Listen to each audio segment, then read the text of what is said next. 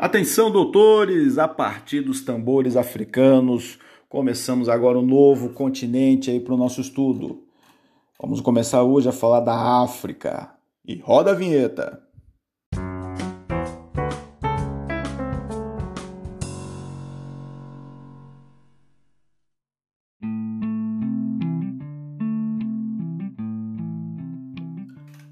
Pois é, doutores, é com a partir de tambores africanos, imagens aí desse material maravilhoso aí que eu coloquei para vocês aí que a professora Carol Caroline está trabalhando aí com vocês, né?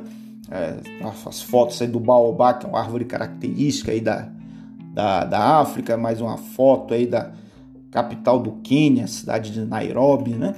Então nós vamos falar agora desse continente, que é um continente até de certo ponto misterioso para a gente. A gente tem muito pouca informação, mas ao mesmo tempo tem muita é, influência da cultura africana na nossa vida e que merece ainda ser estudado, né? É, não dá para explicar o Brasil sem a presença dos africanos aqui dentro. Então, o que, que a gente vai falar? Vamos fazer uma introdução, falar sobre as, as, regionalizações ou a regionalização que tem o continente africano. Primeira coisa é sobre a dimensão da África. Né? A África é uma massa contínua de terras de mais de 30 milhões de quilômetros quadrados. Olha só, são, corresponde a 22% das terras imersas do planeta. E é um continente que, pela sua dimensão, ela é cortada por linhas imaginárias, aí, atravessado pelo Trópico de Câncer, é, ao norte, né, ao sul pelo Trópico de Capricórnio, atravessado pelo Equador, né, atravessado pelo Meridiano de Greenwich. Ah, professor, mas o que, que isso tem a ver? Tem a ver o seguinte, meu querido. Se vocês lembrarem lá do sexto ano, vocês vão ver que essas linhas imaginárias, elas demarcam algumas coisas importantes. Então, por exemplo, os trópicos e o Equador, eles são indicativos aí das chamadas zonas climáticas. Então você pode ver que a maior parte do continente africano, olhando aí o mapa, ele está localizado entre os trópicos. Então vão predominar nesse caso climas de temperatura mais elevadas em a maioria do território. E ao mesmo tempo, o, meridiano de Greenwich, lembrando aí sempre, né, ele é o divisor, um marco aí que define aí a questão dos fuso horários. Então você vai ter dentro do continente tanto fuso horários que estão adiantados em relação a Greenwich, quanto fuso horários que estão atrasados. Olha só, é isso? É, gente. Isso mesmo, meu querido aluno. E como que a gente vai fazer para estudar isso? Bom, vocês têm um mapa aí de todo o tamanho mostrando aí, ó, a quantidade de países que existe. Professor, nós vamos estudar isso tudo?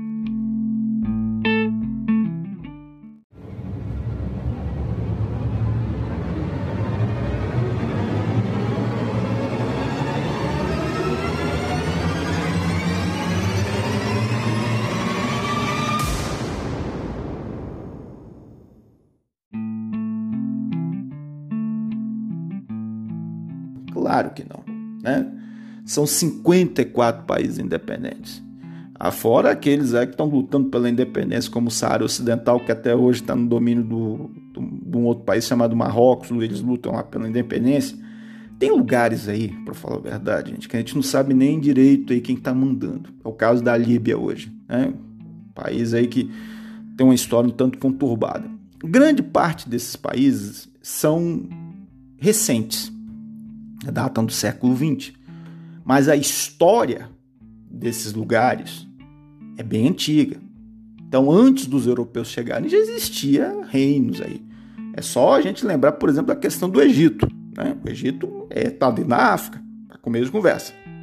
Aí você tem outros impérios aí, como o do Benin, que dominou durante muito tempo aí, que seria uma parte da África Ocidental, a região aí do Togo, do Benin, né, da a área aí próxima aí na, na costa do Marfim. Então, tem história. E não é pouca, não. É porque a gente conhece muito pouco ainda. E a gente às vezes esquece de lembrar que o Egito faz parte do continente africano. Então a gente pode observar alguma. Como é que a gente vai entender isso tudo? Aí daí a ideia de se estudar por regiões. As regiões elas nos ajudam a compreender essa diversidade porque você tem aí diferenças de população, diferenças culturais, diferenças de paisagem. Então, para minimamente a gente tentar compreendê-los, então Olhem lá o mapinha lá das regiões. Você tem a África setentrional, né? Bem ao norte, países como Argélia, Líbia, Egito, né? África Ocidental, Mali, Níger, África Central, né? países como a República Democrática do Congo, né? Congo também, que é um outro país, Camarões. Alguns vocês conhecem aí por causa de Copa do Mundo, né?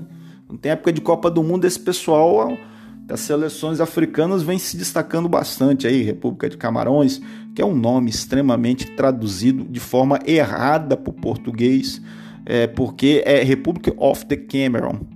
Cameron não é camarão em inglês, tá, gente?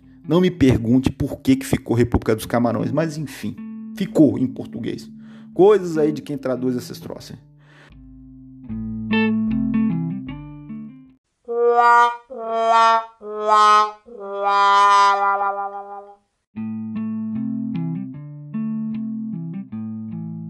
Nigéria, né?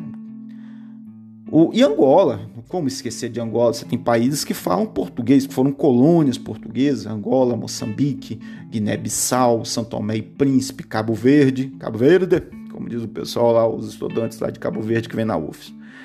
O África Meridional, também é chamado de África Austral, a África do Sul, que é a, grande economia, a grande a potência aí do continente africano, tem uma história também muito interessante, Botsuana, Namíbia, e a África Oriental, que é uma região hoje talvez seja a mais complicada de todas, em função aí de problemas de guerra civil, é, atentados, aí, ação de grupos terroristas, é um negócio meio complicado, que a gente está falando aí de Moçambique, Tanzânia, Quênia, Somália, que é um lugar muito complicado, Etiópia, né? E aí vai Sudão do Sul, que é o mais novo aí deles todos aí, se não me engano a independência foi em 2012.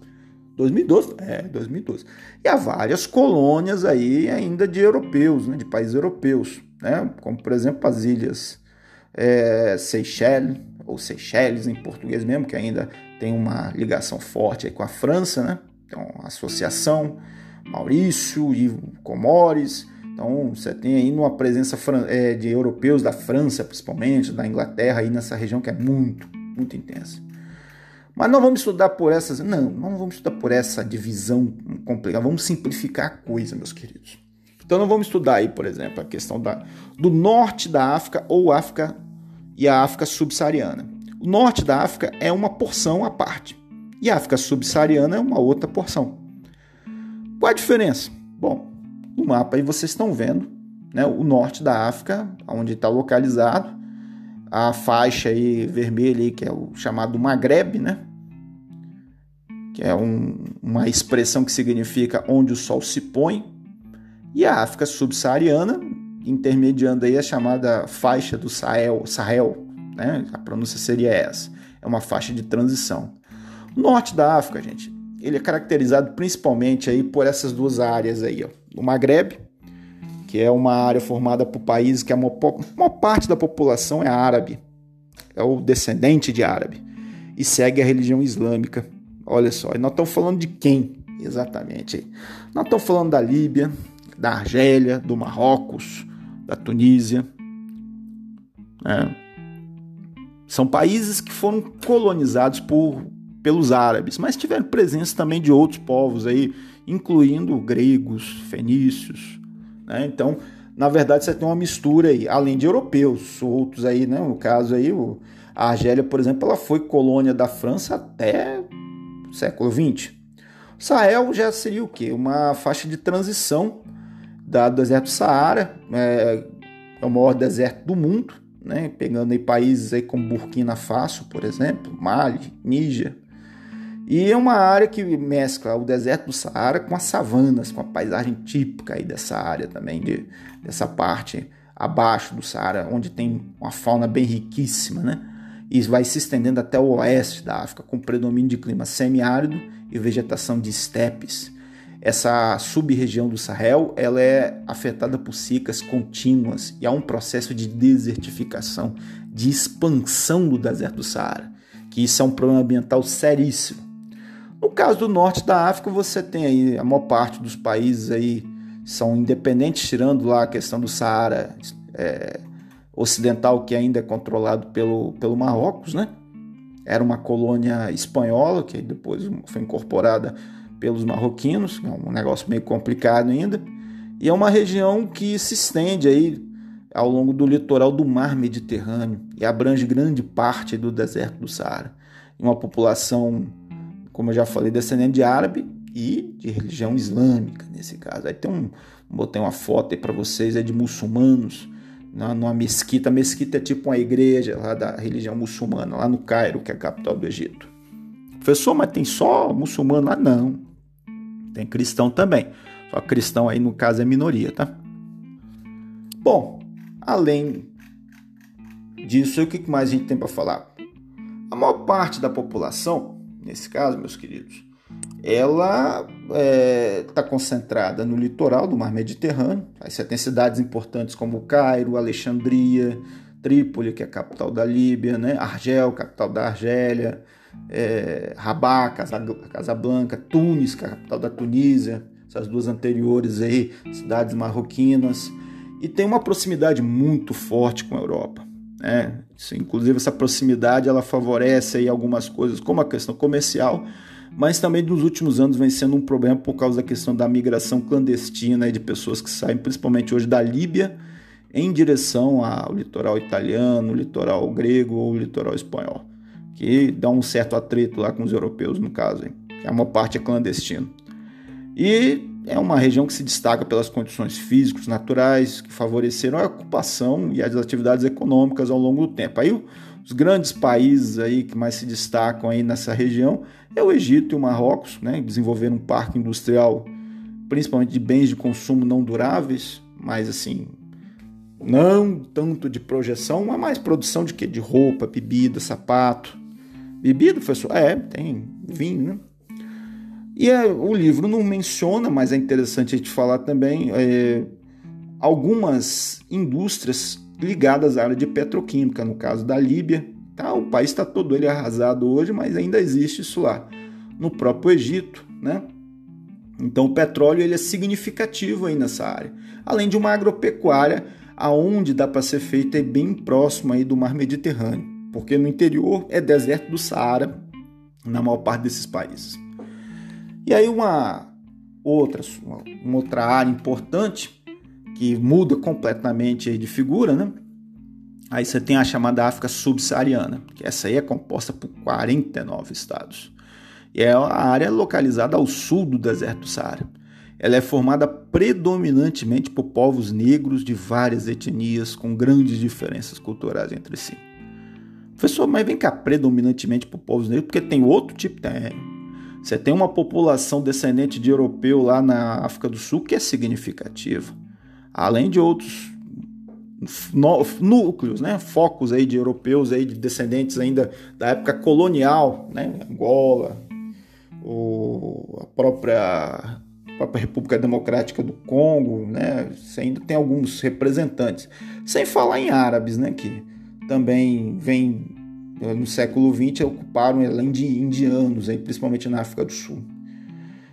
No caso dos povos negros, aí você tem uma diferença, uma diferença muito grande, principalmente cultural, o que em alguns aspectos levou, assim, trouxe alguns, alguns, alguns problemas na hora da formação desses países. Um grande problema que a gente pode citar daqui desses países africanos, principalmente da África subsaariana, é que quem definiu as fronteiras dessas nações foram as suas antigas metrópoles, ou seja, Portugal, Espanha, França, Inglaterra. Foi meio que uma sacanagemzinha, né? um pacotezinho de maldade. O que, que eles pegaram? Eles simplesmente ignoraram as diferenças culturais, principalmente tribais, que existiam entre essas nações, e muitas vezes separaram o mesmo povo em países diferentes, ou então colocaram tribos rivais, inimigas durante séculos num mesmo país. Quando você tem um tipo de formação de estrutura da população desse jeito, é lógico que não vai dar certo, né? Então, por isso que você tem alguns lugares aí que as guerras nunca acabam aí. Você não sabe direito quem está mandando. Então, é uma área que concentra 83% da população do continente. É uma região que apresenta também grandes contrastes econômicos, principalmente sociais, né? Você tem riqueza e pobreza andando assim lado a lado, uma forma bem agressiva. E há países que se destacam na economia mundial. Aí o grande país da, dessa área, dessa região e também do continente é a África do Sul, sem dúvida. Né? É um dos BRICS, inclusive. É uma nação que conseguiu superar alguns problemas políticos, como por exemplo a política do apartheid, que a gente vai falar um, daqui a um tempo aí, que é um regime, é um tipo de governo que separava as pessoas pela cor da pele, racista, descarado, né? dentro, de, dentro da lei, da legislação, ela legitimava isso. E a Nigéria, que é um país também que é um grande produtor de petróleo, extremamente populoso, né? Mas é, tanto a África do Sul quanto a Nigéria não conseguiu superar a extrema pobreza, os problemas estruturais, sociais, econômicos, né? instabilidade política, que aí não é só os dois, mas todos eles, é o Congo, a Somália. Só para vocês terem uma ideia, meus queridos. Angola foi um país que, se não me falha a memória, conseguiu a independência de Portugal. Foram, foi nos anos 70, começo dos anos 70. A independência foi conseguida a partir de uma guerra contra Portugal. Quando as tropas portuguesas saíram de lá, o que aconteceu? Dois grupos começaram a disputar o poder. Um era apoiado pelos Estados Unidos e pela África do Sul, né, falando em defender o capitalismo, e um outro grupo apoiado pela União Soviética, né, que se dizia socialista naquele momento. Esse pessoal ficou até os anos 90 trocando tiro. Como que você constrói um país? Como que a, a população consegue viver direito dentro de um clima desse? Fica muito complicado, né? E a África subsaariana, em geral, ela é caracterizada pela extração de recursos minerais, Aí ele destaca aqui o ouro, o diamante. O diamante é um caso à parte, né? Que você tem as regiões aí de Serra Leoa, outros países da, dessa região aí, é, Costa do Marfim, em que você tem uma produção de diamante altíssima. A maior parte tudo contrabandeado.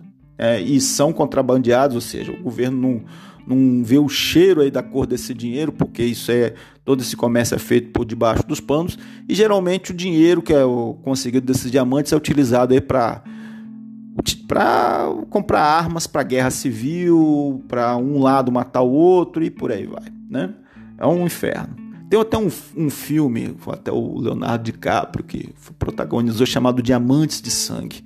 Esses diamantes aí que são extraídos lá do continente africano, eles são apelidados é, ele tem esse apelido nada jocoso, porque o que, que eles causam é morte, né? na verdade, na prática. E além da produção agrícola, né, para exportação de produtos como algodão, café, cana-de-açúcar, o cacau. O cacau hoje, por exemplo, Gana consegue produzir mais cacau do que o Brasil. Em muitos países a expansão da agricultura comercial vem acontecendo né, para a produção de matérias-primas destinadas à indústria.